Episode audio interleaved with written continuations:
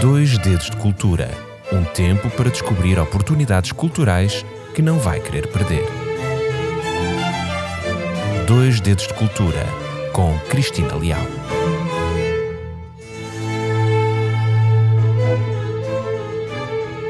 Olá, querido ouvinte, seja bem-vindo ao programa Dois Dedos de Cultura. Hoje vamos conhecer a história de um palácio que não resistiu aos valores e interesses do século XX. Venha comigo até à cidade invicta. O Porto é uma cidade rica em história, com diversos monumentos que testemunham o seu passado. No entanto, nem todos os edifícios que marcaram a vida da Invicta resistiram às mudanças e ao tempo. Um desses casos é o do antigo Palácio de Cristal, o imponente pavilhão em granito, em ferro e vidro que existiu entre os anos de 1865 e 1951 e que foi palco de diversos eventos culturais, desportivos e sociais. O edifício foi inspirado no famoso Crystal Palace de Londres e foi construído pelo arquiteto inglês Thomas Dillon Jones. Contava com 150 metros de comprimento e 72 metros de largura e estava dividido em três naves. No interior podiam-se encontrar dois teatros, um órgão de tubos, jogos, salas de leitura e exposições de arte. No exterior encontravam-se os jardins românticos com fontes, lagos e estátuas. A ideia da sua construção surgiu na década de 1850, altura em que a Associação Industrial Portuense, hoje conhecida como Associação Empresarial de Portugal, decidiu organizar uma exposição internacional de modo a mostrar os progressos da indústria nacional e estrangeira.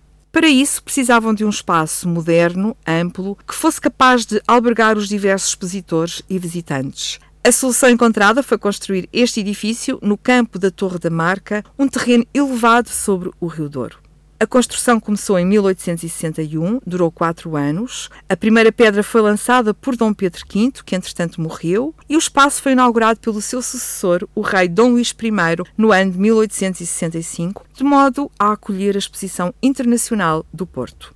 Esta exposição contou com 3.139 expositores, com presença francesa, britânica, brasileira, americana, japonesa, belga, que levaram para o Porto que melhor se fazia no estrangeiro. Ao longo dos seus 86 anos de existência, este palácio acolheu muitas outras exposições, como é o caso das Rosas, a Colonial e a Agrícola. Foi também um importante espaço de cultura onde se realizaram concertos de Viana da Mota e Guilhermina Súdia. Os jardins foram sempre palco de festas, bailes, piqueniques, concertos e também espetáculos de fogo de artifício, com o Palácio de Cristal a ser um ponto de encontro, um grande ponto de encontro e convívio para todas as classes sociais. E apesar de ser um edifício muito querido pelos portuenses, o Palácio de Cristal não escapou ao destino de muitos outros monumentos históricos do nosso país. Com o passar dos anos foi sofrendo um processo de degradação e abandono graças à falta de manutenção e investimento, e o espaço foi perdendo o seu brilho,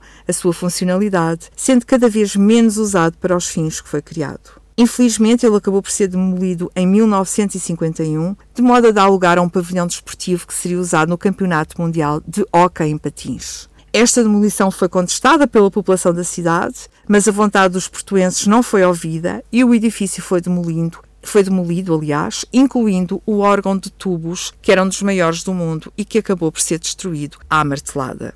Foi assim que, em menos de um ano, entre abril e dezembro de 1951, um dos edifícios mais queridos da Invicta acabou por desaparecer e no seu lugar surgiu um pavilhão desportivo de betão armado, com forma circular e uma cúpula em forma de cogumelo que acabaria para sempre a presença física do Palácio de Cristal, que no entanto se mantém ainda hoje vivo na memória dos portuenses. Qualquer portuense que se dirija àquela zona diz sempre que vai ao Palácio de Cristal, ou versão curta, ao Palácio. O património da cidade sofreu uma perda irreparável, mas talvez fosse o destino deste tipo de construções. Os irmãos Crystal Palace em Londres e Halles de Paris, em França, também acabaram por sucumbir à sua destruição e são hoje memórias distantes. É uma história triste, mas é com ela que eu me despeço hoje. Até para a semana, se Deus quiser, com mais um apontamento de dois dedos de cultura.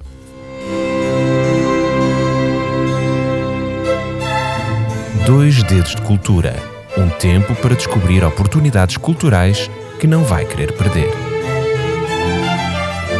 Dois dedos de cultura com Cristina Leal.